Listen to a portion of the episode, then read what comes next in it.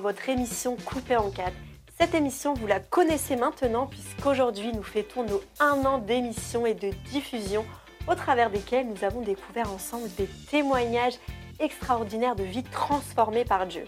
Et qui dit anniversaire dit aussi émission un petit peu spéciale avec une invitée toute spéciale aussi.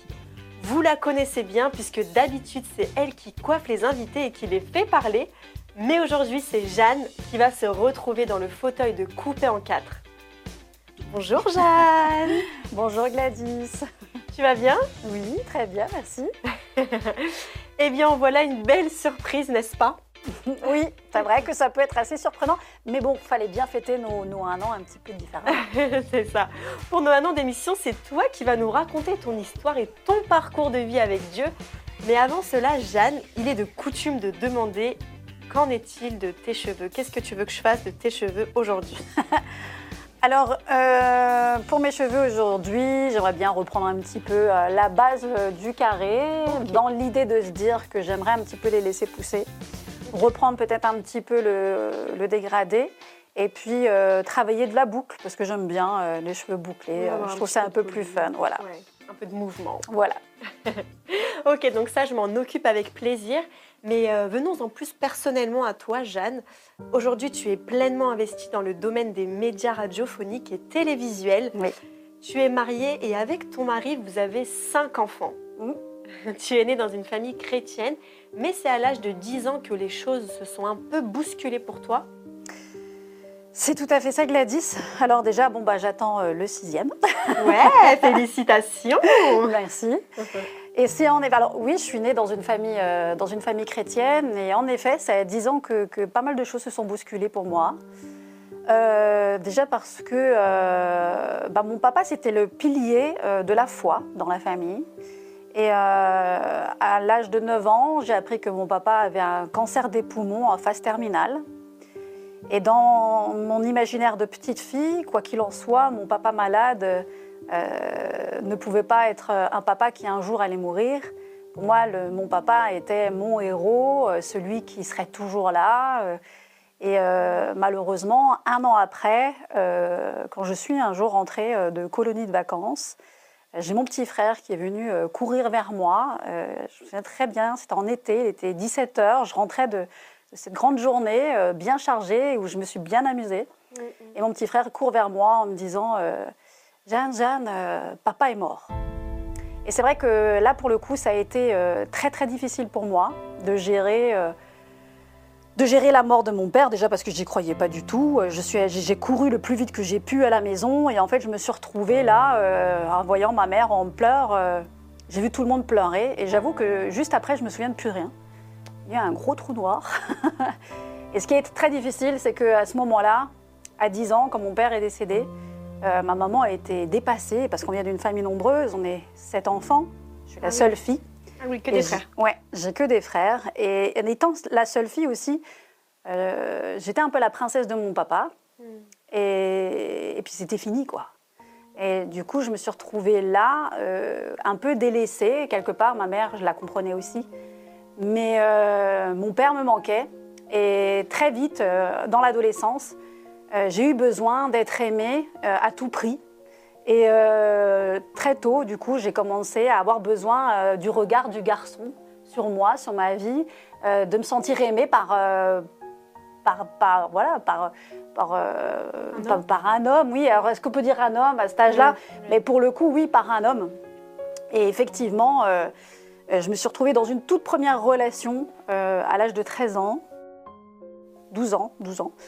Et du coup, euh, lui, il avait 17 ans à cette, période-là, donc déjà un peu plus âgé quand même. Mm-hmm. Et très vite, quelques mois plus tard, je me suis retrouvée là, euh, ayant peur de ne plus être aimée par, euh, par ce jeune garçon que j'aimais beaucoup. je me suis retrouvée face à ma première relation sexuelle à 13 ans. Euh, j'ai pas su dire non. j'en avais, avais pas envie, mais j'ai pas su dire non. Mm. Parce que, parce que j'avais peur qu'il me rejette en fait. Et euh, au final, euh, ça n'a pas tenu. Ah ouais ça n'a pas tenu. Euh, quelques années plus tard, j'ai rencontré, on va dire, le premier homme de ma vie, vraiment, avec qui j'ai eu un petit garçon. mon premier fils, Théo. Tu l'as eu jeune du coup? Je l'ai eu à 20 ans. Ouais, je l'ai eu à 20 ans. Mhm. C'était une relation compliquée parce qu'en fait, cet homme-là, euh, ben voilà, la recherche du père, on s'en rend compte. Moi, à ce moment-là, je ne me rendais pas compte, mais cet homme-là avait 26 ans de plus que moi. Ah oui, quand même. J'avais 15 ans, il en avait 42, 43, je- voilà, les calculs, je me suis calculé Ouais, bons, mais ça, ouais, ça aurait ouais, pu être voilà. ton père. oui, complètement, et ça aurait carrément pu être mon père, et je pense qu'au final, c'est ce que je recherchais, euh, d'avoir euh, un père, le regard d'un père, au final, au, au travers de cette relation. Mhm. Mais cet homme-là euh, a fini par me prendre un peu euh, comme un- une espèce de trophée. Euh, déjà à 15 ans, j'en faisais pas 15, j'en faisais 20. Euh, et il m'a un peu manipulée d'une certaine manière. J'étais vraiment devenue Son objet. son objet sexuel. Vraiment. J'étais devenue son objet sexuel. J'étais amenée à faire des choses où, encore une fois, j'étais dans cette démarche de ne pas oser dire non. J'étais complètement bloquée avec ça.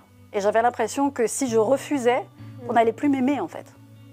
Et quand euh, mon fils est né, euh, donc à 20 ans, j'étais toujours encore avec lui. Et euh, je suis arrivée à un point où, malgré que j'avais mon fils, j'étais tellement considérée plus comme un objet, je n'avais plus d'identité, je ne savais plus rire, je ne savais plus vivre, que j'ai eu envie de mourir, en fait. À 22 ans, À gros. 22 ans. Donc tu te retrouves là à 22 ans, complètement perdu. Mm. Tu n'as aucune identité, si ce n'est celle qu'on a bien voulu t'accorder. Euh, tu as l'impression aussi d'être emprisonné dans une relation qui te tue. Et euh, c'est rien de le dire, car en effet, tu as voulu mettre fin à tes jours, Jeanne. Mais euh, on peut dire que Dieu en avait- décidé autrement. Et c'est ce que nous découvrirons dans la partie coupe de cette émission Coupée en quatre. Coupé en quatre, ça continue avec notre invitée Jeanne, notre coiffeuse qui se fait coiffer à l'occasion de nos un an d'émission de Coupé en quatre. Alors Jeanne, tu nous disais que à 22 ans, tu voulais en finir avec la vie. Ouais. Ah ouais, complètement. J'avais même, euh, je dirais clairement, organisé ma mort. J'étais tellement à un niveau de désespoir absolu où je n'avais plus aucune identité. Euh, L'homme euh, avec qui j'étais m'avait fait clairement comprendre que je ne servais à rien. Au point où même, euh, alors que j'avais un fils de deux ans, hein, pas tout à fait, euh, il m'avait fait même comprendre euh, qu'en gros, je, je ne savais pas être une bonne mère. Et que de toute façon, je n'étais ni une bonne mère, ni une bonne épouse, et que je ne servais à rien, et que voilà, j'étais complètement dévalorisée. Ouais, voilà, c'est ça. Dévalorisée et, et de surcroît utilisée continuellement comme cet objet sexuel. Donc euh, ça ne faisait que détruire euh, euh, chaque jour l'image que j'avais de moi, mais même la valeur de la vie.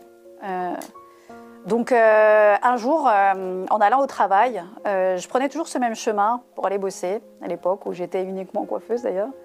J'avais un chemin que j'aimais beaucoup, c'était une allée où il y avait des arbres de chaque côté. Je trouvais que cet endroit était splendide. Et euh, j'avais décidé que j'avais choisi un arbre, en fait, sur lequel j'allais me cracher avec ma voiture. Et, ce jour-là est arrivé, c'était un dimanche. Euh, j'avais dit que j'avais besoin de prendre l'air pour me promener. J'ai pris ma voiture, en plus j'avais une vieille 205 pourrie, rouge, qui était euh, pas en très bon état. Et j'étais allée dans cette allée, qui était à l'époque limitée à 80. Euh, J'avais mis, euh, je, vois l'arbre arriver, et en fait, euh, à ce moment-là, j'appuie à fond sur la pédale de vitesse. Et je vais en direction de cet arbre, et je ferme les yeux. Et j'étais comme ça, en fait, avec la, la pédale appuyée à fond sur la voiture. J'accélère le maximum que je peux, et je dis c'est maintenant, c'est fini, j'en peux plus. Et au moment où je me dis ça, je ne sais pas combien de temps ça a duré, mais ça n'a pas dû durer longtemps, parce que voilà, j'ai eu une vision. C'est-à-dire que je me suis vue petite fille, euh, assise sur la chaise de l'église, Mhm. en train de dessiner. Et il y avait mon père à côté de moi qui était en train de louer Dieu avec les bras levés. Wow. Et en fait, ça m'a, je ne sais pas pourquoi cette vision, elle, elle, elle, elle est venue comme ça à moi, et, et ça m'a, choquée parce que je ne pensais pas du tout à ce moment-là ni à mon père, ni à moi petite fille, ni euh, à rien du tout de tout ça. Et ça m'a fait dévier de la route où d'un coup j'ai braqué. Je me suis arrêtée sur le bas-côté en catastrophe et, je suis restée là. euh, J'ai eu un blocage en fait. Et je me suis dit, mais pourquoi j'ai vu ça maintenant? Et en fait, euh, j'ai eu envie de me dire, j'ai, eu, je me suis dit, mais en fait, cet, endroit, c'est quoi? C'est l'église où j'allais avec mon père quand j'étais petite? Euh, ça y ressemblait beaucoup. Et du coup, je me suis dit, il faut que je pose quand même la question à ma mère. Et sur le chemin du retour, j'ai appelé ma mère. Et je lui ai posé la question. Je lui ai dit, écoute, maman, voilà. Écoute, j'ai, eu- j'ai, j'ai- j'ai eu une pensée, parce que ma mère n'était au courant de rien, de ce Bah qui se ouais. passait réellement dans ma vie. Elle savait pas du tout que tu étais en relation. euh. Ah si, elle savait. Elle savait, mais elle savait pas du tout à quel point je souffrais, Mm, mm. parce que je cachais ça, en fait. Oui, oui. Et, et je lui ai posé la question, j'ai dit maman, mais au fait, c'est vrai, on allait à l'église avec papa quand on était petit. Elle me dit oui, oui. Je lui ai dit, mais est-ce que les chaises, ça ressemblait à ça et à ça? Elle me dit, ah oui, oui, tout à fait. Je dis, est-ce que cette église, elle existe encore? Elle me dit, bah bien sûr, oui, elle existe encore. Je dis, écoute, est-ce qu'on pourrait une fois y aller, euh, dimanche, là, prochain? Euh, J'aimerais juste euh, voir euh, l'endroit. Mm. Et ma mère, elle me dit, bah oui, si tu veux, je peux t'y emmener. Et donc, je me suis dit, bon, de toute façon, je suis pas une semaine près pour mourir. hein. Je me suis dit, si j'ai vu ça maintenant, c'est peut-être qu'il y a une raison. Peut-être qu'il faut que je vois quelque chose avant de mourir. c'est ce ce que je m'étais dit. Et dimanche prochain, euh, donc, euh, arrive, je, ma maman m'emmène à cet endroit, à cette église. Je rentre dans l'église, déjà c'est une église de, de 2000 membres Ah oui. grande église. euh, J'arrive là et l'o- l'odeur. Rien que quand je suis rentrée, l'odeur me rappelait déjà des, des souvenirs. Je me souvenais de cette odeur. Quand je suis arrivée, j'ai vu ces chaises et je me suis dit, mais oui, mais c'est ces chaises que j'ai vues. Dans la vision, c'était Dans les la mêmes vision, chaises. c'était les mêmes chaises. Et donc là, euh, l'église commence, les gens commencent à louer Dieu, machin et tout. Et je me souviendrai toujours, on était debout avec ma mère à côté. Et puis moi, je me tiens à la chaise de devant et il y avait une voix à l'intérieur qui me disait Fous le camp d'ici, t'as rien à faire là. Pars de là, euh, qu'est-ce que tu fous là?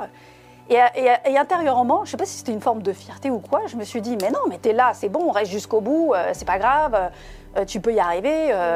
Et je voyais ces gens qui louaient Dieu, qui parlaient dans des langues bizarres. J'étais là, je disais, mais ils ont vraiment l'air pas clairs, en fait, ces gens. je disais, ils sont vraiment bizarres, en fait. euh. Et, et à un moment donné, je ne sais pas ce qui s'est passé, euh, en plein milieu de la louange, c'est comme quelque chose qui m'a dit, lève la tête. Je levais ma tête, et au moment où je lève ma tête, il y a quelque chose qui m'a traversé, mais c'était physique. Il y a quelque chose qui m'a traversé. Je suis tombée à genoux devant tout le monde. Alors qu'en plus de ça, moi, j'ai pas du tout été du genre à me dire. euh, J'étais assez pudique quand même à ce niveau-là. Mm, mm, mm. Je suis tombée à genoux devant tout le monde et je sais pas pourquoi, je me suis mise mais à pleurer, à pleurer, à pleurer, à pleurer. Et je me suis vue comme d'en haut. Je me suis vue pleurer et j'ai vu que toutes les larmes qui coulaient, elles étaient noires et que ça faisait une énorme flaque sous moi. Et au, au même temps que je voyais ces larmes qui coulaient, qui sortaient de moi, il y avait une lumière qui rentrait, lumineuse, et qui me remplissait. Je me vidais de mes larmes qui étaient noires, et, et cette lumière m'habitait tout doucement, petit, petit à petit. C'était vraiment quelque chose. Il faut le vivre. C'est-à-dire que si moi on me l'avait dit ou on m'avait expliqué, même les choses comme je les explique là, Oui. je me serais dit oui, mais enfin bon, ok, toi t'as vécu ça. Mais il, il, il fallait que je le vive moi-même Mm. pour, euh, pour euh, comprendre qu'il se passe vraiment quelque chose. Et en fait, quand ce moment-là est passé, je me suis levée. Quand je suis sortie après de l'église avec ma mère, j'étais complètement transformée. C'est-à-dire que ça a été comme ça, instantané. Je suis sortie de là, j'étais plus la même femme. Mm, mm. J'étais heureuse de vivre. Je n'avais plus aucune pensée de mort. J'avais envie de crier à la terre entière à quel point Dieu était capable de nous remplir de son amour. Enfin, j'étais aimée par, que- par quelqu'un sans avoir besoin de donner quelque chose. Waouh. C'était une, une, une révélation de, de l'amour du Père Mm. qui m'a tellement manqué. Je me suis rendu compte qu'en fait, j'ai un Père qui m'aime et qui me demande rien Mm, un père pour pouvoir l'aimer et pour qu'il m'aime. Et donc vraiment à ce moment-là, j'ai vécu euh, voilà, un, un vrai changement dans ma vie, au point où même quand je suis rentrée à la maison après, et, euh, avec euh, mon compagnon qui gardait mon fils à ce moment-là, au moment où il a ouvert la porte, Mm. il m'a regardé, il a eu un élan vers l'arrière et il m'a dit Qu'est-ce qui Waouh. t'est Il a arrivé vu que c'était il a- passé il. Ouais, il m'a dit Ton visage, il a changé. Et, et- et il n'arrivait plus à me regarder en face. Il n'arrivait plus à me regarder dans les yeux, en fait. C'était c'était vraiment un, un moment spécial et il y a vraiment eu un moment avant Moment et après, ce moment-là, ouais. Et euh, du coup, après tout ça dans ta vie et de manière plus concrète, qu'est- qu'est-ce qui a changé? Tout. Tout. Tout a changé parce qu'en fait, euh, déjà, comme j'avais d'un coup, j'étais remplie de cet amour, je n'avais plus besoin d'être aimée à tout prix par cet homme. Donc, euh, le regard qu'il avait sur moi n'avait plus autant d'importance. Et ce qui s'est passé, c'est que j'ai commencé à m'affirmer, j'ai surtout commencé à me respecter. Et pour la première fois de ma vie, j'ai commencé à dire non. J'ai commencé à dire non et à, comprendre quelle était ma valeur. Et ce qui a changé, c'est que du coup, lui, il était perdu par rapport à, d'un coup ma façon de réagir. Et il a essayé de poursuivre quand même dans cet élan de manipulation. Il s'est rendu compte qu'il avait plus de prise là-dessus. Le problème étant, c'est que ça, ça allait assez loin. C'est qu'à un moment donné, comme il a senti qu'il, ne pouvait plus euh, avoir cette main mise sur ma Cette vie, euh, c'était vraiment euh, de la manipulation, mais c'était vraiment de la perversion. Ouais, c'est ce que j'avais dit. c'était de la- un pervers narcissique. Vraiment, mais vraiment poussé. Et, et du coup, au point où, quand il s'est rendu compte qu'il n'arrivait plus, ça en est venu aux mains. C'est-à-dire qu'à un moment donné, cet homme-là, il m'a collé contre un mur et il était en train de m'étrangler. Et ce qui m'a sauvé la vie, c'est mon fils. Il a fait ça qui- devant, devant, devant lui? Mon fils, il, était, il avait donc deux ans et demi à ce moment-là. Et il a entendu que j'étais en train d'étouffer, au final. Et il est venu en courant, il a chopé la, la- la cuisse de son père et il a dit, euh, et il a dit lâche maman.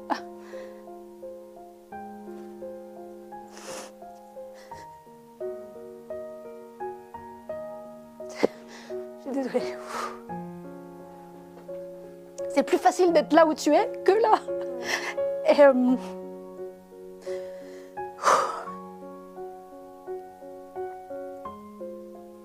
il a dit lâche maman, tu, tu vas la faire mourir. Et à ce moment-là, euh, il a lâché mon cou, j'ai pu reprendre ma respiration. Et euh, j'ai pris mon fils par la main. Et j'ai couru. J'ai couru T'es je suis partie, de, je suis partie de la maison et je suis allée retrouver ma mère avec mon fils d'un côté et ma valise de l'autre. voilà. Et en fait, en l'espace de une semaine, euh, j'ai dit à Dieu, j'ai dit Seigneur, euh, ok, j'ai compris qui je suis, je sais la valeur que j'ai. Mm. Je dis, mais maintenant, si comme tu dis, tu existes et tu pourvois, il va falloir tout me redonner.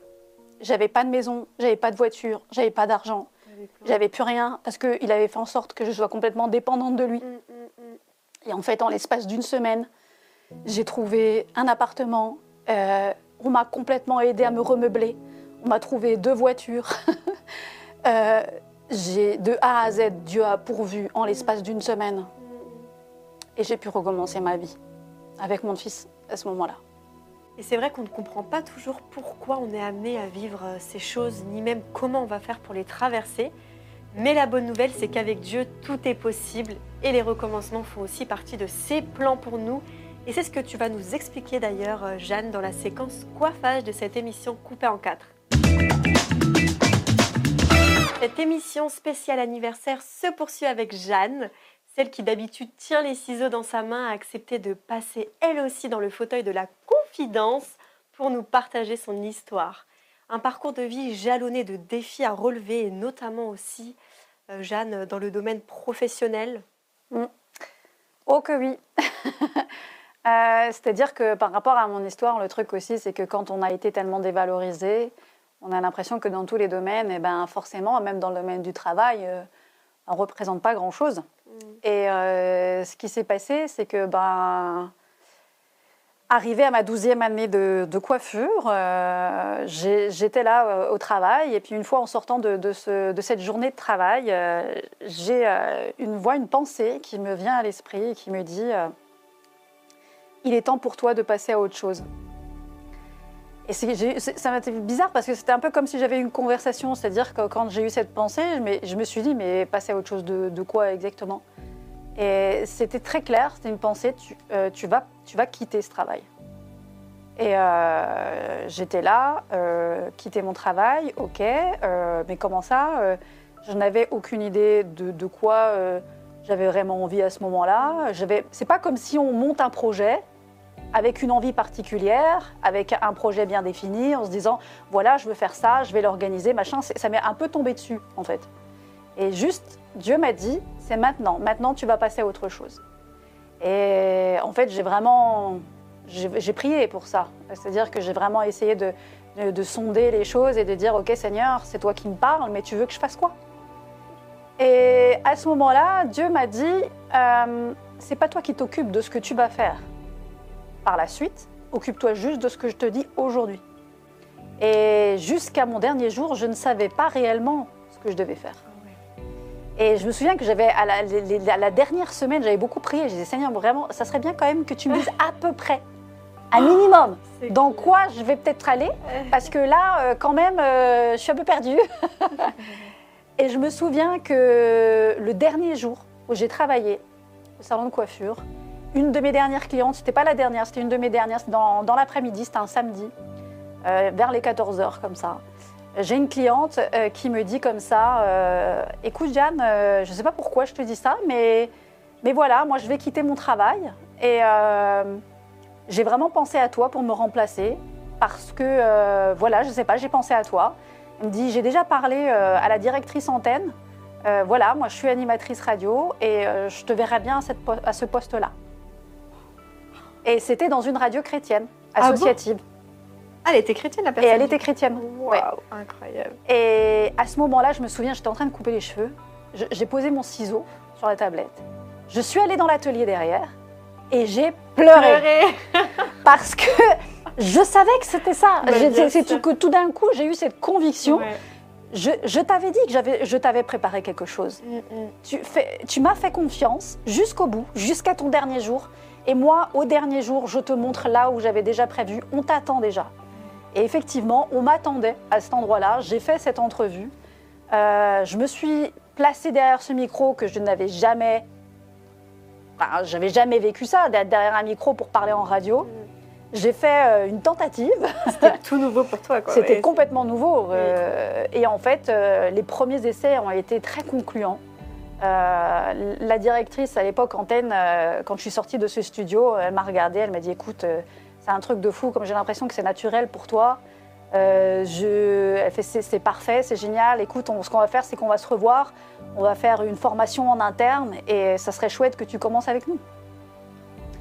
Et donc, ce qui s'est passé, c'est que pour la petite anecdote, alors non seulement cette formation à l'INA a été conclue par l'obtention du diplôme, on m'a souvent, pendant cette année, euh, vue comme l'ancienne petite coiffeuse euh, qui n'avait pas grand-chose à dire, c'était plutôt sois belle et tais-toi. Au final, j'ai fini major de la promo.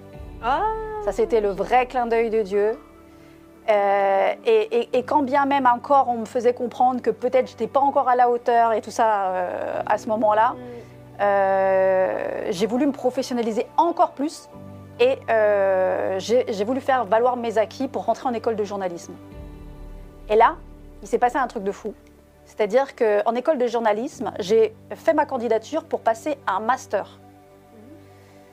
J'ai fait valoir mes acquis, donc j'ai fait une, une VAE. Et euh, je suis passée là, on, me demandait de, venir, euh, de venir à l'école. C'était deux, semaines après les inscriptions, deux semaines après la rentrée. Je suis arrivée dans cette école et il y avait quatre personnes qui étaient là. Il y avait le prof de journalisme, la prof, euh, la, la directrice du c'est- c'était l'université du journalisme à Strasbourg, et euh, deux autres personnes. Et ils ont commencé à me poser plein de questions. Je suis sortie de là. Ils m'ont dit c'est bon, écoutez, on va délibérer. Ils m'ont demandé de me remettre dans la salle d'attente. Ils m'ont rappelé dix minutes après. Je suis arrivée de nouveau dans cette euh, salle. Et ils m'ont regardé, ils se sont regardés et ils m'ont dit Bon, déjà, on va vous dire un truc. Euh, ce qu'on va faire aujourd'hui, ça n'est encore jamais arrivé. Alors, déjà, je les ai regardés, ça a commencé à me faire sourire. Et après, ils me regardent, ils me regardent, le prof de journalisme, il me regarde, il me dit Déjà, j'aimerais juste une chose. Que vous, il faut que vous sachiez juste une chose c'est que dans cette école, il y a 600 postulants et il y a 40 admis. Alors j'ai dit, euh, ok. Il me dit, vous arrivez quand même deux semaines après l'in- l'inscription. J'ai dit oui. Et il me dit, donc je vous le dis, c'est exceptionnel. Personne ici ne sait vraiment pourquoi, mais on veut que vous intégriez cette école parce qu'on pense que vous êtes une plus-value pour même les autres élèves qui vont être dans cette classe. Et il me dit à une seule condition, c'est que demain matin, vous êtes dans mon cours de journalisme. Incroyable. Et là, je le regarde, je dis demain matin, demain matin ou demain matin la semaine prochaine?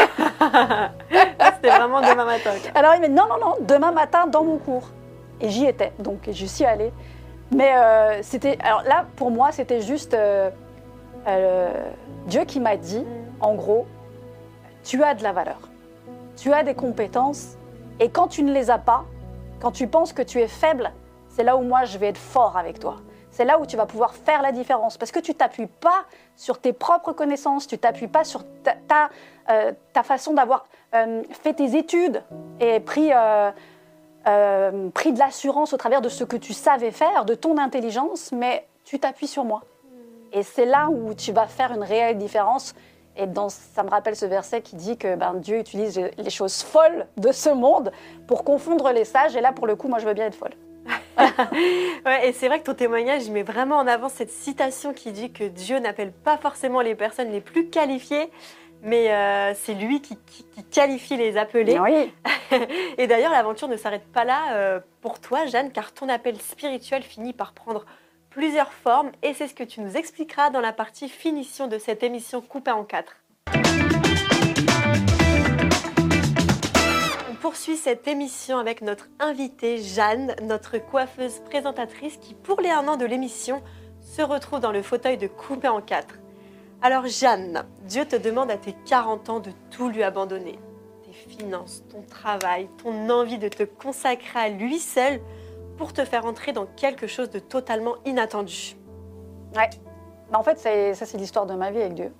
C'est-à-dire qu'il m'a toujours arrêté dans ma vie à des moments bien précis pour me faire entrer dans quelque chose auquel j'aurais jamais pu euh, m'attendre, imaginer, euh, penser.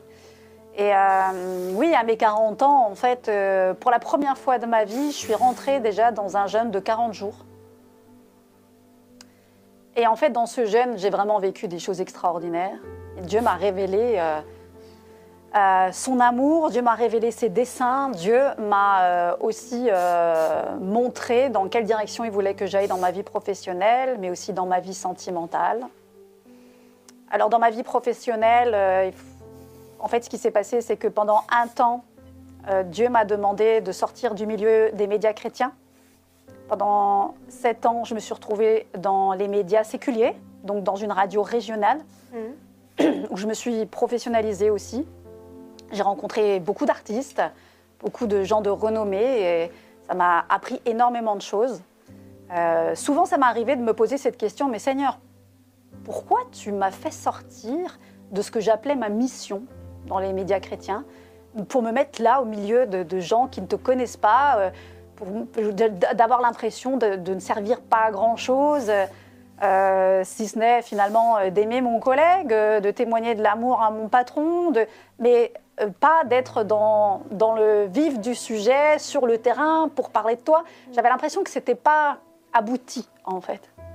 Et, en fait, ce que j'avais pas compris, c'est que ces sept ans ont été des sept années de, formation, où à un moment donné, Dieu... donc là, maintenant, ça fait sept ans, mais il y a deux ans de ça, quand ça faisait cinq ans, euh, Dieu m'a dit, maintenant c'est le moment où tu vas revenir dans les médias chrétiens. Et sur le coup, euh, j'étais contente, mais en même temps, je ne savais pas par où commencer. Attends, mais dans les médias chrétiens, comment est-ce que je vais faire? Comment est-ce que je vais revenir? Enfin, voilà, c'était pas évident pour moi de me dire, mais personne me demande en fait à ce moment-là. C'est pas comme si on me demandait, euh, écoute, est-ce que tu veux bien travailler pour moi? Donc c'était juste Dieu qui m'avait dit, tu vas revenir dans les médias chrétiens. Et donc là, à ce moment-là, je me suis dit, mais qu'est-ce que je vais faire, Seigneur? Et Dieu m'a dit, tu vas commencer à faire, par, à faire ce que tu sais faire, écrire. Tu vas écrire des chroniques, mais tu vas écrire des chroniques euh, qui vont parler de moi. Et avec euh, ton humour, avec ta manière de dire les choses, et tu vas le faire euh, simplement. Et alors j'ai obéi, j'ai commencé à écrire plusieurs chroniques. Et à ce moment-là, j'ai rencontré une personne quand j'étais dans un séminaire que je considère un peu comme mon père spirituel. Et j'ai voulu lui soumettre ces chroniques en lui disant J'ai besoin de ton avis en fait. Et lui, il m'a regardé, il a écouté. Et puis d'un coup, il me dit Écoute, Jeanne, moi j'entends ce que tu fais et je trouve ça génial. Il me dit, mais je ne sais pas pourquoi j'ai cette vision-là. Pourquoi tu t'arrêtes à la radio? Tu devrais plutôt mettre ça en image. Mets ça en vidéo. Mm. Amène ça à- avec une dimension nouvelle. Et du coup, euh, je ne savais pas par où commencer. Mais Dieu euh, m'a montré la personne avec qui je devais commencer à faire ces chroniques, comment je devais les tourner, quel sera le générique, comment ça va s'appeler. C'était des vidéos euh, qui parlaient de Dieu, qui s'appellent. L'émission s'appelle Parfaitement imparfait. C'est des- d'ailleurs des, des- des chroniques vidéo que vous pouvez toujours retrouver sur ma chaîne YouTube, Parfaitement imparfait. Et, et c'est comme ça que un jour j'ai fait la rencontre par, par ces vidéos euh, du- d'un certain David Nolan. Ah. Et en fait, euh, à un moment donné, quand j'ai eu l'impression de me dire Seigneur, mais ça aboutit à quoi? Qu'est-ce que je fais de tout ça et tout ça? Bref, Euh, j'ai eu un mail un soir euh, quand j'avais l'impression qu'il fallait que j'arrête, ou j'avais l'impression que j'étais un peu découragée, j'avoue, même par les gens du milieu chrétien qui m'encourageaient pas tellement à ce moment-là, parce que j'amenais de l'humour et ils disaient amener de l'humour et de la foi, ça va pas ensemble.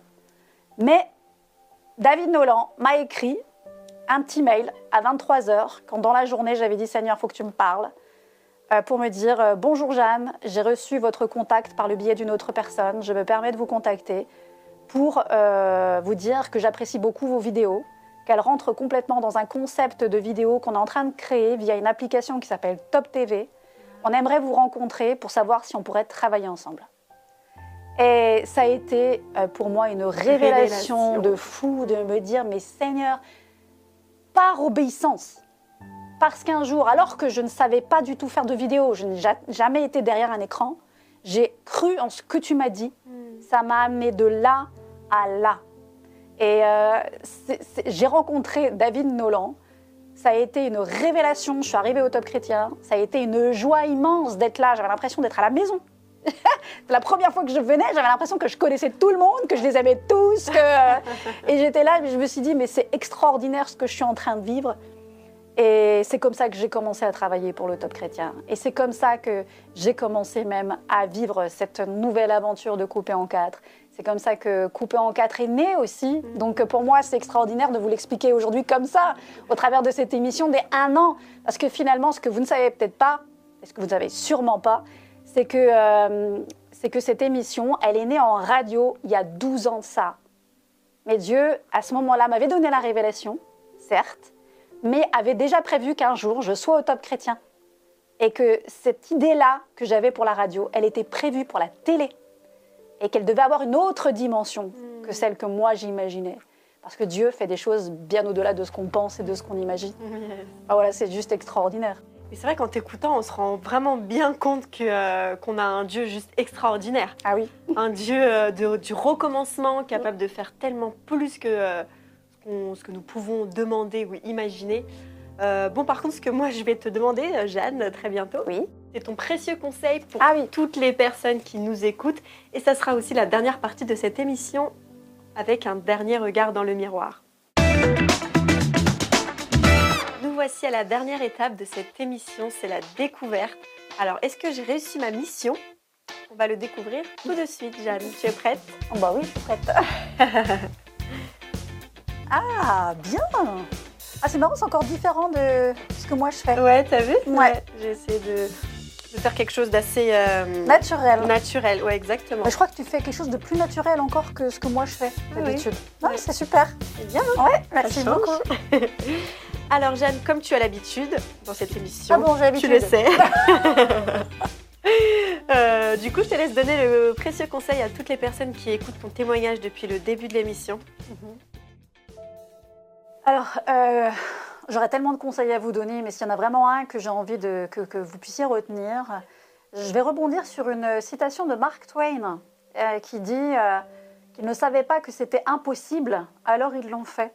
En fait, ça rejoint un peu finalement cette parole de Jésus qui dit euh, euh, Tout est possible à celui qui croit. Et c'est vrai que dans nos vies, parfois, on est amené à traverser des situations euh, qui font qu'on a l'impression que ben, pour nous, c'est raté. Quoi. Notre vie, elle est ratée, on, a raté le coche, on n'a pas bien débuté.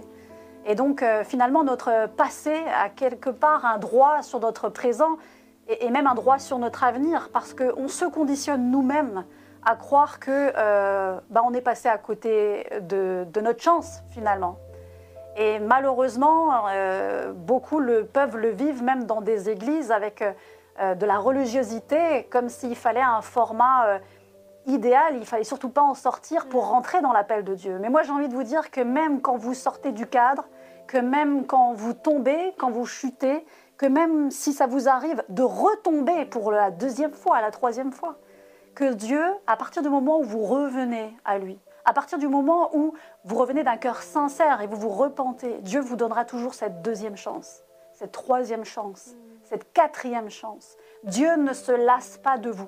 Il ne se lasse pas de vos échecs. Dieu ne vous aimera jamais plus que ce qu'il ne vous a aimé dès le départ. Donc croyez qu'il y a un avenir pour vous. Et quand bien même votre passé n'est pas glorieux, moi j'ai envie de vous dire aujourd'hui que votre avenir, il est glorieux. Pour ma vie, mon passé était mais un désastre, une catastrophe. Mais Dieu m'a donné quelque chose d'extraordinaire. Il m'a juste demandé une seule chose, c'est d'y croire. Et moi, je vous demande une seule chose aujourd'hui, c'est de croire que Dieu peut tout changer dans votre vie. amen, amen. Merci beaucoup pour ce très bon conseil, Jeanne. Vraiment qu'on va garder précieusement dans, nos cœurs et dans nos pensées. Euh, puis moi, comme toujours, un petit défi que je vous lance cette semaine, c'est euh, de chercher à être encore plus consacré à Dieu. Faire des choses qui vous poussent euh, vraiment à sortir de votre zone de confort pour aller plus loin avec Dieu. En tout cas, merci beaucoup Jeanne de nous avoir confié ton histoire. Bah, C'était vraiment euh, merci très pertinent. à toi Gladys. D'ailleurs, j'ai envie de dire que, hé, restez là parce que Bientôt, c'est elle qui va venir donner son témoignage. Il ne faudra pas arrêter ça. Hein. dans la prochaine émission. Donc, si le témoignage de Jeanne vous a parlé, vous a encouragé, n'hésitez pas à nous laisser un commentaire sous la vidéo.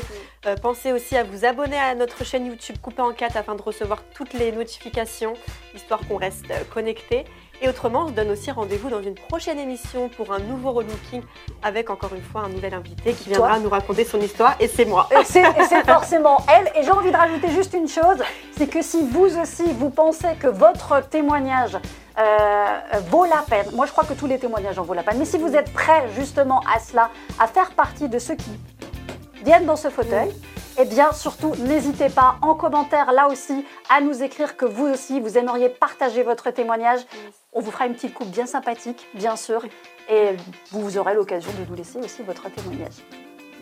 Bon, bah, à bientôt Bah, très très bientôt, Gladys Bye bye